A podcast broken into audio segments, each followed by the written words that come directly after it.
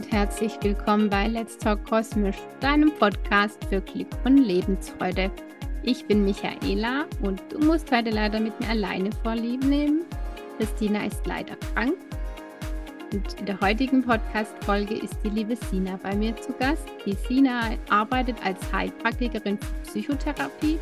Wir haben über ihre Berufung gequatscht warum sie sich so sehr für das Thema Depression interessiert und warum ihr die mentale Gesundheit bei Frauen so am Herzen liegt.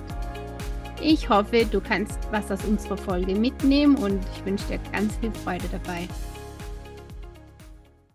Hallo, liebe Sina, schön, dass du bei uns im Podcast bist. Hallo, ich freue mich auch. Danke für die Einladung. Ja, sehr gerne. Sag mal, wie geht's dir? Nimm uns mal mit. Ja, mir geht's sehr gut. Ja, bin auch etwas aufgeregt, muss ich sagen. Und ja, freue mich jetzt einfach auf den Podcast und hoffe, dass die Hörer und Hörerinnen äh, ja auch was mit rausziehen können, was Positives für ihren Alltag. Ja, da bin ich auch sehr gespannt. Das hoffe ich auch. Dann würde ich mal sagen, dann stell dich einfach mal kurz vor, dass so die Leute wissen, wer du bist, wie du heißt und was du machst. Genau. Also ich heiße Sina Röser, ich bin 40 Jahre alt und bin Heilpraktikerin für Psychotherapie mit Schwerpunkt Depressionen bei Frauen und habe eine eigene Praxis in Schweinfurt, das ist in Bayern, ähm, ja, in Unterfranken. Und ja, da wohne ich auch in der Nähe mit meinem Mann und meinen zwei Töchtern. Die sind zwölf und sieben Jahre alt. Ja, das war es erstmal von mir. Schön, danke fürs Mitnehmen. Ja, dann, ähm, wie war das so? Ist, also hast du schon immer als ähm, äh, Heilpraktikum für Psychotherapie gearbeitet oder hast du erstmal was ganz anderes gelernt? Wie bist du da dazu gekommen? Ja, da muss ich jetzt erstmal etwas weiter ausholen. Also es war tatsächlich so, ähm, dass ich aus der Schule rauskam und erstmal null Ahnung hatte, wer bin ich, was will ich machen. Ähm, ich sag mal so, unser Schulsystem trägt jetzt nicht unbedingt dazu bei, dass sich Jugendliche und Kinder in der Zeit kennenlernen und äh, herausfinden, was, was sie wollen und was sie können. Ja, und so ähnlich war es bei mir auch. Und dann hat sich das einfach so ergeben, erstmal so eine Ausbildungsstelle ähm, als Speditionskauffrau. Ja, und dann äh, wie das oft so ist, hat sich das dann trotzdem immer weiter durchgezogen. Ich habe dann auch noch mal eine Fortbildung gemacht zur Fachwirtin. Ja, und dann kam irgendwann mein Mann in mein Leben und auch die Familienplanung. Und dann habe ich aber relativ schnell gemerkt, auch als die Kinder da waren, irgendwie ist es alles nicht so befriedigend, wie ich mir das vorgestellt habe. Ähm, ich hat, war oft wütend und hatte einfach auch oft Emotionen, die mich komplett überrollt haben und war einfach nicht die Mama, die ich mir gewünscht habe, die ich sein wollte. Ja, und dann habe ich mich quasi dadurch, ich eigentlich muss man sagen, durch die Kinder auf die Reise zu mir selbst gemacht und in der Zeit ist jetzt eben schon ganz viel passiert ja, ich hatte dann auch selbst äh, psychisch Probleme und habe ganz viel verschiedene Sachen ausprobiert. Und der Start war, dass ich dann irgendwann mal ein Coaching gemacht habe bei einer Frau, die eben so ähm, Coachings für Mamas angeboten hat. Und ja, da ging die Reise dann zu mir selbst los. Schön. Das ist ja eigentlich eine ganz schöne Geschichte, wie du dazu gekommen bist. Hm. Du hast gesagt, ähm, einer deiner Schwerpunkte in deiner Praxis äh, sind Depressionen. Ähm, warum gerade Depression? Hm, also erstmal ist bei mir in der Familie auch verstärkt ähm, Familienmitglieder, die Depressionen haben.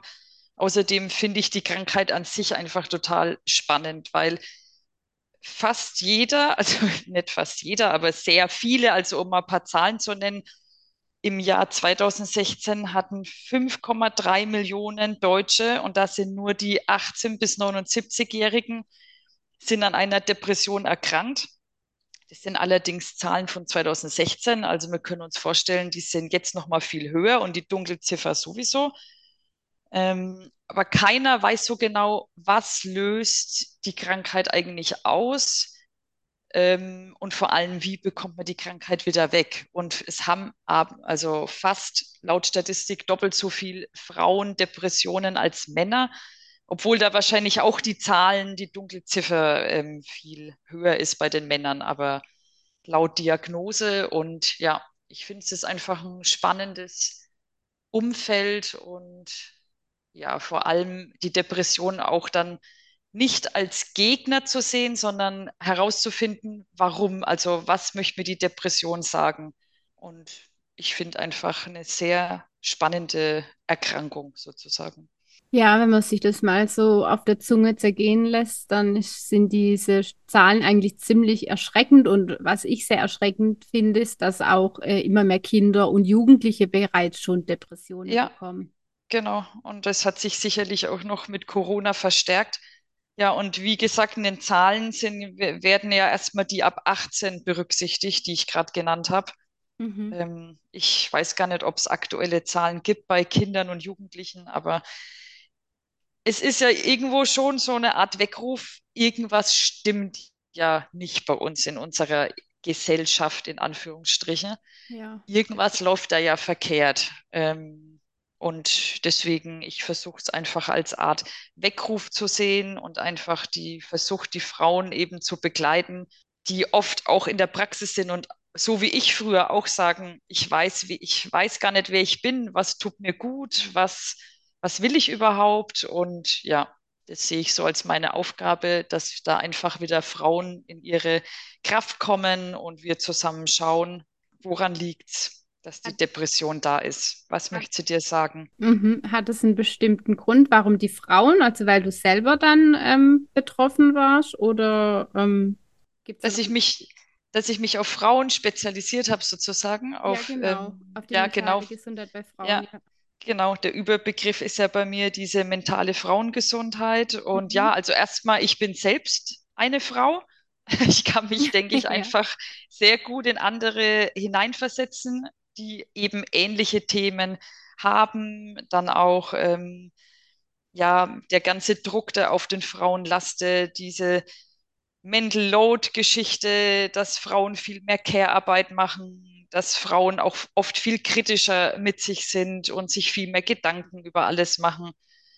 Und ähm, ja, für mich war eben auch schon immer ein hoher Wert auch diese Gerechtigkeit. Und mhm. die ist nun mal absolut nicht vorhanden, selbst bei uns in Deutschland zwischen Frauen und Männern. Ja, das stimmt. Und ich so auch das Gefühl habe, dass einfach auf der Welt auch wieder diese Qualitäten von der weiblichen Energie einfach fehlen. Die weibliche Energie steht ja eher so für dieses Kreative, das Sanfte, das Heilsam, Verbundenheit spüren, intuitiv sein. Und ja, ich möchte es einfach voranbringen, dass einfach so diese weiblichen Energien wieder mehr ähm, vorhanden sind auf der Welt. Ich glaube, da würden sich auch viele Probleme lösen, die wir so auf der Welt haben. Sehr interessant und sehr spannend. Warum oder Weiß man mittlerweile, warum so viel mehr Frauen an Depressionen betroffen sind als Männer?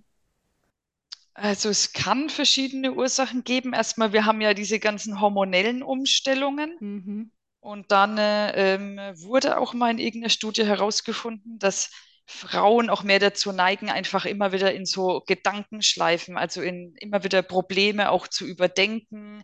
Und dass viele Frauen auch einfach mehr Stress haben und Stress halt auch eine Hauptursache für Depressionen sind, heißt, ja, viele Frauen sind alleinerziehend, müssen dann Arbeit und Kinder unter einen Hut bekommen, pflegen vielleicht noch dann die Eltern nebenbei, ähm, ja, und ähm, ja, dann, äh, das sind alles Vermutungen, wieso es so sein könnte. Aber wie gesagt, es kann auch sein, dass die Statistiken auch einfach verfälscht sind weil man auch sagt, dass bei Männern sich Depressionen anders zeigen, also eher in einem aggressiveren Verhalten. Und bei Frauen ist es eher so, dass sie eher in diese Traurigkeit und mehr in die ja, Sinnlosigkeit, Leere mhm, und ja, dass das viele Männer sich halt auch keine Hilfe holen.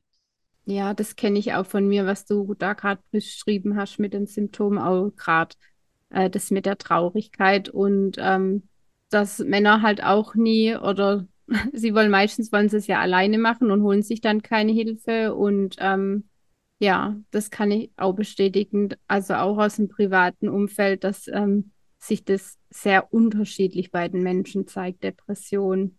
Ja, genau. Das ist auch das, was, was es wirklich so interessant macht. Also, dass es wirklich auch bei jedem Menschen unterschiedlich ist, dass es ganz unterschiedliche Auslöser haben kann. Und ich glaube, Frauen wurden auch als Mädchen öfter dazu erzogen, so still sein, ruhig sein, nicht Mhm. auffallen, eher ähm, Gefühle in sich reinfressen, ähm, so ein bisschen unterm Radar mitlaufen oder auch in der Familie so, ich werde geliebt, wenn ich ruhig bin, wenn ich brav bin. Ja, Und ja, es ist vielleicht manchmal auch gesünder, die Gefühle eher auszuleben, wie es dann vielleicht die Männer machen. Oder ja, so eher dieses Wilde oder auch mal, das ja, Rauslassen halt genau, einfach. genau, ja. Ja. Ähm, wenn wir jetzt mal dann an den Punkt ähm, gehen, du hast vorhin gesagt, man weiß bis heute noch nicht so genau, äh, wie äh, eine Depression entsteht. Ähm, aber kannst du uns trotzdem da mal ähm, so ein bisschen mitnehmen, ähm, wie es zu einer Depression kommen kann? Mhm.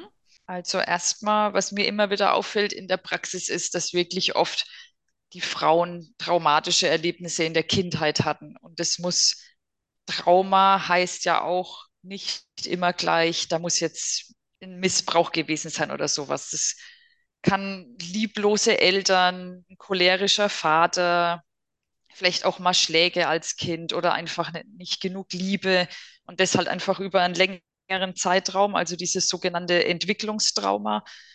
Aber oft ist es auch so, dass es eine familiäre Veranlagung gibt, dass dann zum Beispiel die Mutter schon Depressionen hatte und was dann meistens so das Fass dann, also oft ist es so wie so ein Glas, das ist dann schon bei manchen, die halt eine schwierige Kindheit hatten, relativ voll.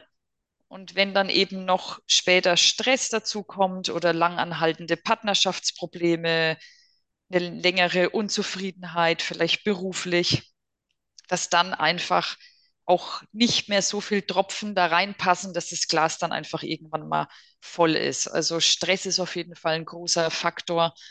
Ähm, entweder so ein großes stressiges Ereignis oder eben über einen längeren Zeitraum. Dann gibt es ja noch diese These mit dem Serotoninmangel und dass man das Ganze dann mit Antidepressiva beheben kann.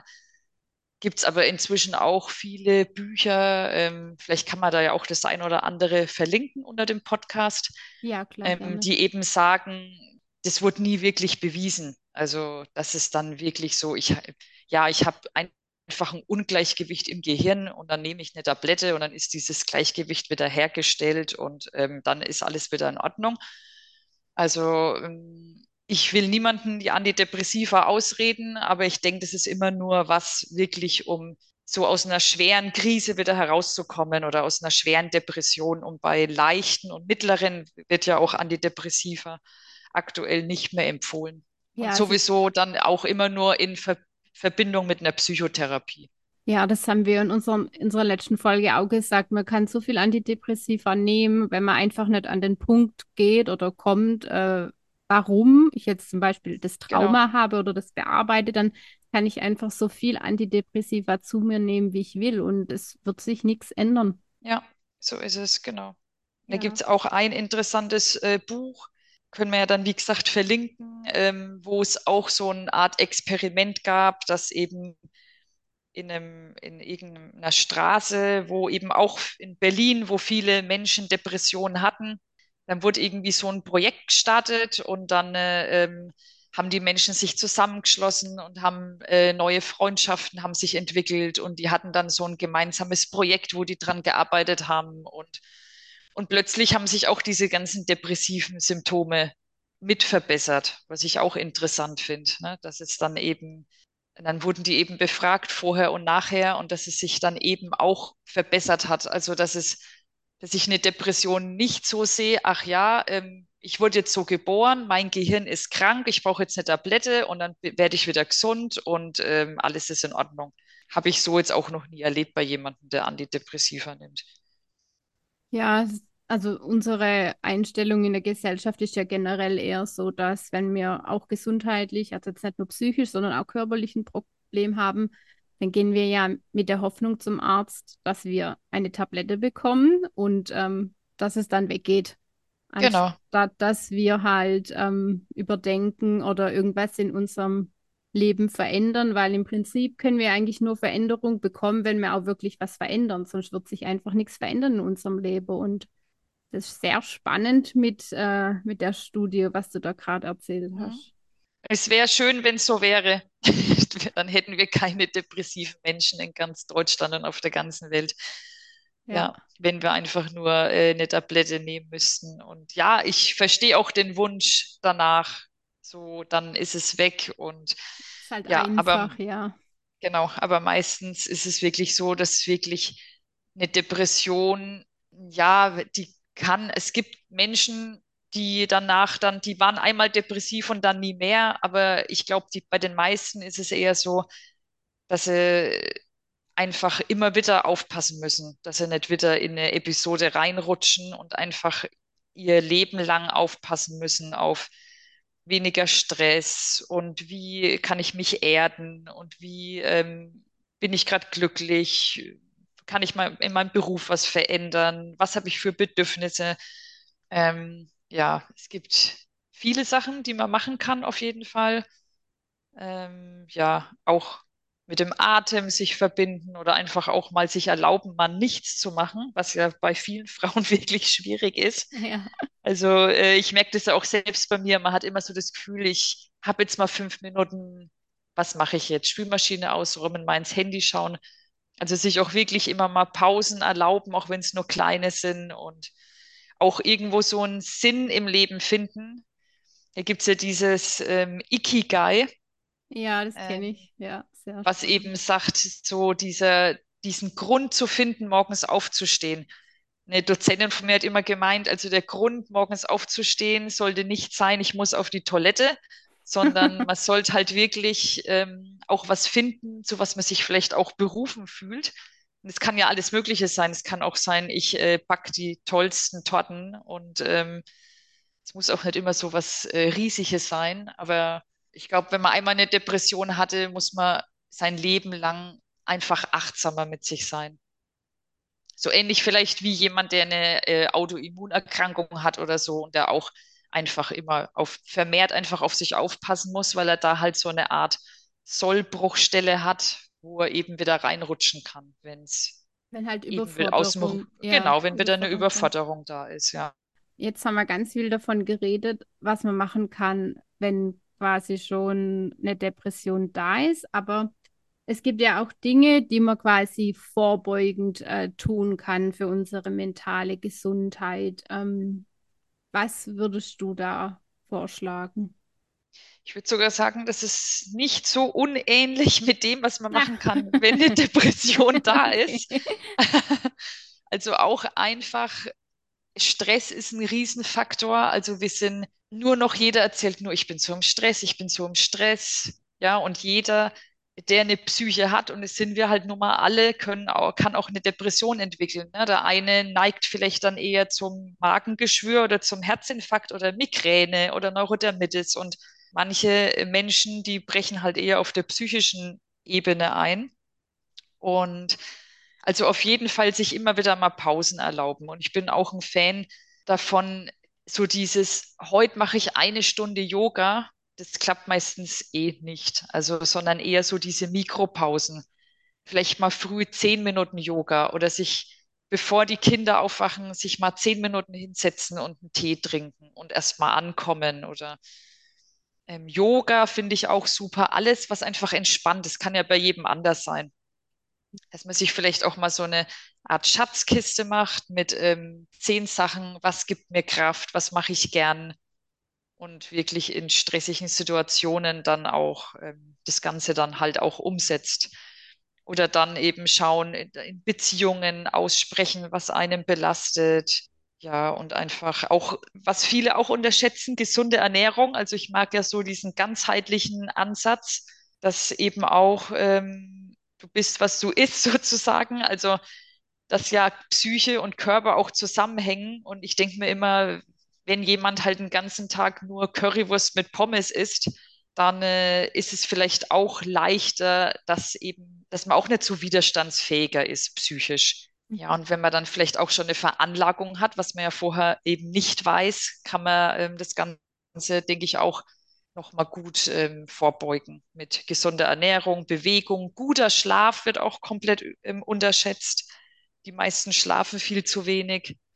Ja, Mm, und die, ja, die sagen dann auch immer, ach, sechs Stunden, das reicht mir vollkommen. genau. Ja, das habe ich tatsächlich heute auch erst äh, gehört. Ähm, meistens ist es aber so, wenn diejenigen dann ins Bett gehen würden, dass sie ohne Wecker aufwachen, äh, müssten sie viel eher ins Bett gehen. Also Ja. die meisten brauchen eigentlich schon eher sieben bis acht Stunden. Kann man auch mal ausprobieren, einfach mal drei Tage um, keine Ahnung, 21 Uhr ins Bett gehen, wenn der Wecker früh um sechs klingelt und mal schauen, wie man sich dann fühlt, wenn man das mal drei Tage gemacht hat. Also Schlaf wird absolut unterschätzt. Ja, du hast ja in deiner Arbeit verschiedene Ansätze, nach denen du arbeitest oder auch Methoden. Äh, Hast so eine bestimmte Lieblingsmethode, wo du sagst, ja, die ist richtig super. Genau. Also erstmal zu den Ansätzen. Ich mag eben einfach dieses ganzheitliche, dass eben so mehrere Aspekte mit reingenommen werden. Und erstmal arbeite ich mit Hypnotherapie und auch mit systemischer Therapie, mit Aufstellungen. Ähm, Aufstellungen kann man zum Beispiel machen an so einem, an so einem Familienbrett und ja, dann auch Gesprächspsychotherapie und ganz viel mit Achtsamkeit und einfach so Tools für den Alltag. Ja, aktuell mache ich noch eine Homöopathie-Ausbildung, weil Homöopathie eben auch, auch sehr gut helfen kann bei psychischen Themen. Ja, und dann auch noch so einige buddhistische Tools. Und zwar, das hört sich erstmal etwas komisch an, das heißt aber tatsächlich Dämonen füttern. Mhm. Und da geht es darum, oft ist es ja so, dass dann die Frauen vor dieser Depression oder die, vor den Symptomen einfach auch ganz viel Angst haben und es weghaben wollen und im Widerstand sind und eigentlich das sehen wie eine Art Feind. Und da gibt es eben eine Technik, da kann man quasi den Dämon fragen, was, wer bist du eigentlich? Was, was möchtest du von mir und wie, wie kann ich dich sozusagen besänftigen? Und ja, das finde ich sehr spannend, die Erkenntnisse, vor allem weil dann so ist, dass man merkt, hm, die Depression ist vielleicht ja auch gar nicht mein Feind, sondern die hat eine Botschaft für mich. Ja, sehr spannend, dieser Gedanke. Und der Buddhismus, der ist ja auch wirklich toll. Also Christina hat sich ja auch sehr damit beschäftigt, ähm, als sie Depressionen bekommen hat. Und der hat ja auch wirklich sehr geholfen. Ja, finde ich auch. Ja, auch das ganze Thema mit Achtsamkeit und Gedanken beobachten und eben sich immer wieder ins Jetzt bringen und ja, halt nicht ständig irgendwo in der Vergangenheit oder in der Zukunft hängen. Ja, gibt sehr viele tolle Sachen, die man da machen kann, auf jeden Fall. Ja, du hast ganz am Anfang erzählt, äh, dass du immer mehr gemerkt hast, dass du unglücklich warst mit dem, was du gemacht hast und auch äh, nicht mit der Rolle äh, zufrieden warst, die du als Mama hattest. Und du hast dann erzählt, dass du dich dann äh, auf deinen Weg quasi äh, begeben hast. Ähm, vielleicht kannst du uns da mal noch mitnehmen, ähm, wie das ausgesehen hat. Ähm, hast du dich jetzt so also mit Spiritualität oder Persönlichkeitsentwicklung beschäftigt oder wie hat das so ausgesehen? Und gab es da auch irgendwie so ein äh, Schlüsselerlebnis, ähm, dass du deine Berufung gefunden hast? Ja, ich habe dann eben dieses Coaching gemacht und dann, äh, ja, danach war erstmal, ich habe so gedacht, gut, das war's jetzt. Ich bin geheilt. Es ist alles jetzt nach zwei Monaten äh, alles aufgearbeitet und ja, plötzlich äh, ging es dann los und ich hatte Panikattacken. Und dann habe ich mir so gedacht, okay, also irgendwas will das Uni, ich nenne es jetzt mal Universum noch von mir. Irgendwie bin ich anscheinend doch noch nicht so ganz fertig mit dem ganzen Thema, sondern es war eigentlich erst der Anfang. Also das Coaching war so der Beginn von dem Ganzen, um sich überhaupt erstmal so ja, mit dem, mit dem ganzen Thema auseinanderzusetzen, Persönlichkeitsentwicklung und so. Ja, und dann äh, ähm, war das für mich nochmal so ein Weckruf. Okay, du, oft ist es ja wirklich so, man braucht so einen Weckruf. das ist ja wirklich oft eine Krankheit, wo man so sagt, so jetzt reicht's, jetzt ist es irgendwie so ein, ich muss irgendwas ändern. Und das erste war für mich einfach dann beruflich. Und mich hat eben auch schon mit den Kindern kommen ja auch viele eher zu einer ganzheitlichen Medizin und sowas dann bei mir auch. Und dann wollte ich erst Heilpraktikerin werden, also nur Heilpraktikerin ohne Psychotherapie. Und bin dann aber ähm, in der Schulkindbetreuung von meiner Tochter über einen Flyer gestolpert von einer ähm, Schule aus äh, Würzburg. Und ich bin da schon jahrelang dran vorbeigelaufen. Also Mhm. komische, also ich bin erstmal durch ganz viele komische Zufälle überhaupt, dass mein Kind in dieser Schulkindbetreuung war. Ähm, da mussten erstmal ganz viel andere Sachen äh, zusammenpassen. Und dann irgendwie war da irgendwas anders. Ich, ich habe dann diesen Flyer genommen und habe so rumgeblättert und habe mir gedacht, ach, ganz interessant. Und dann lese ich da drin Ausbildung äh, Heilpraktikerin Psychotherapie. Dann habe ich mir so gedacht, ja, das ist ja cool. Also bevor ich jetzt anfange am Körper, was ja oft sind ja körperliche Krankheiten, finde ich auch eher, gehen eher von der Psyche aus.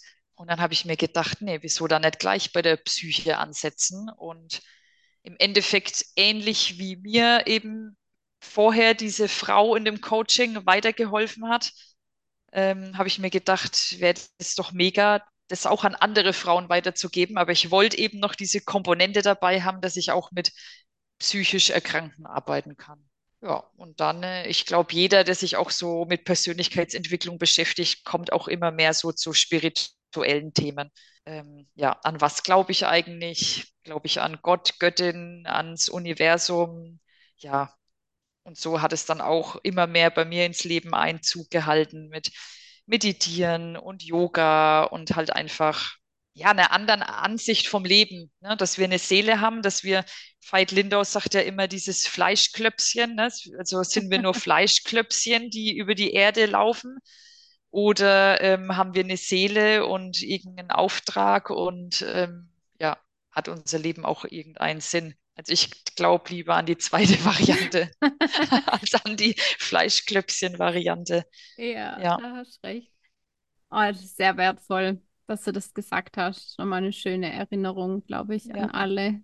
Ja, liebe Sina, möchtest du zum Schluss noch irgendwas äh, loswerden oder einen Aufruf starten oder ähm, wir verlinken natürlich deinen Instagram-Kanal in unseren Shownotes und auch ähm, deine Homepage, aber möchtest du noch irgendwas sagen zum Schluss? Ja, also natürlich kann sich jeder gern bei mir melden. Ähm, du hast ja gesagt, du verlinkst dann äh, meine Adresse. Ich arbeite auch online. Freue mich über jede Frau, die sich bei mir meldet. Und es gibt auch ein kostenfreies Erstgespräch. Da kann man sowieso erstmal gucken, passt es überhaupt? Und ja, ansonsten würde ich einfach sagen, dass eine wichtige Erkenntnis ist, dass wir, dass wir einfach keine, uns nicht als Opfer des Lebens sehen, sondern dass wir einfach wieder merken, wie kraftvoll wir eigentlich sind und dass wir alle Schöpfer und Schöpferinnen des Lebens sind und ja, uns nicht ständig irgendwie mit unseren Gedanken identifizieren, sondern auch lernen, die Gedanken zu beobachten und ähm, sich auch nicht ständig mit den Gefühlen zu identifizieren und einfach immer mehr lernt, Glaubenssätze drehen, Situationen drehen und ja, Situationen lernen anders zu bewerten und auch Umstände, die uns nicht mehr gut tun, zu verlassen. Und ja, das können wir alle lernen, davon bin ich überzeugt. Und ja, also werde vom oder ja, vom Opfer zum Schöpfer sozusagen. Das ist so und so schönes Schlusswort, liebe Sina. Habe mich mega gefreut, dass du zu Gast in unserem Podcast warst und äh, dass es auch trotz aller technischen Pro Problemen und Genau, ähm, ähm, auf die das. Probestellen des Universums funktioniert hat. Wir haben nicht aufgegeben und wir haben es Ja, hinbekommen. Genau, ja, war richtig schön. Ja, ich freue mich auch und danke nochmal für die Einladung und finde es richtig super, was ihr macht, dass ihr auch, ja, ich sage jetzt mal, Unbekannteren die Chance gebt, ähm, von der Mission, die, die man hat, eben zu erzählen und von den Erlebnissen. Ja, sehr wertvoll. Toller Podcast auf jeden Fall. Vielen, vielen lieben Dank. Und ähm, wir hören uns bestimmt ganz bald wieder. Ja. Mach's gut, liebe Sina. Ciao. Tschüss. Zu diesem schönen Schlusswort von Sina möchte ich gar nicht mehr viel hinzuzufügen außer auf die liebe Sina hinzuweisen. Du findest sie auf Instagram unter Praxis Sorgenfrei und unter www.praxis-sorgenfrei.de. Schön, dass du wieder eingeschaltet hast und äh, wir freuen uns auf unsere nächste Podcast-Folge. Schau doch auch mal bei uns bei Instagram vorbei unter Let's Talk Kosmisch. Und wir würden uns mega freuen, wenn du uns eine Bewertung unter unserem Podcast da lässt oder uns einfach mal bei Instagram schreibst, was dir gefallen hat. Und ja, bleib gesund und bis bald. Ciao.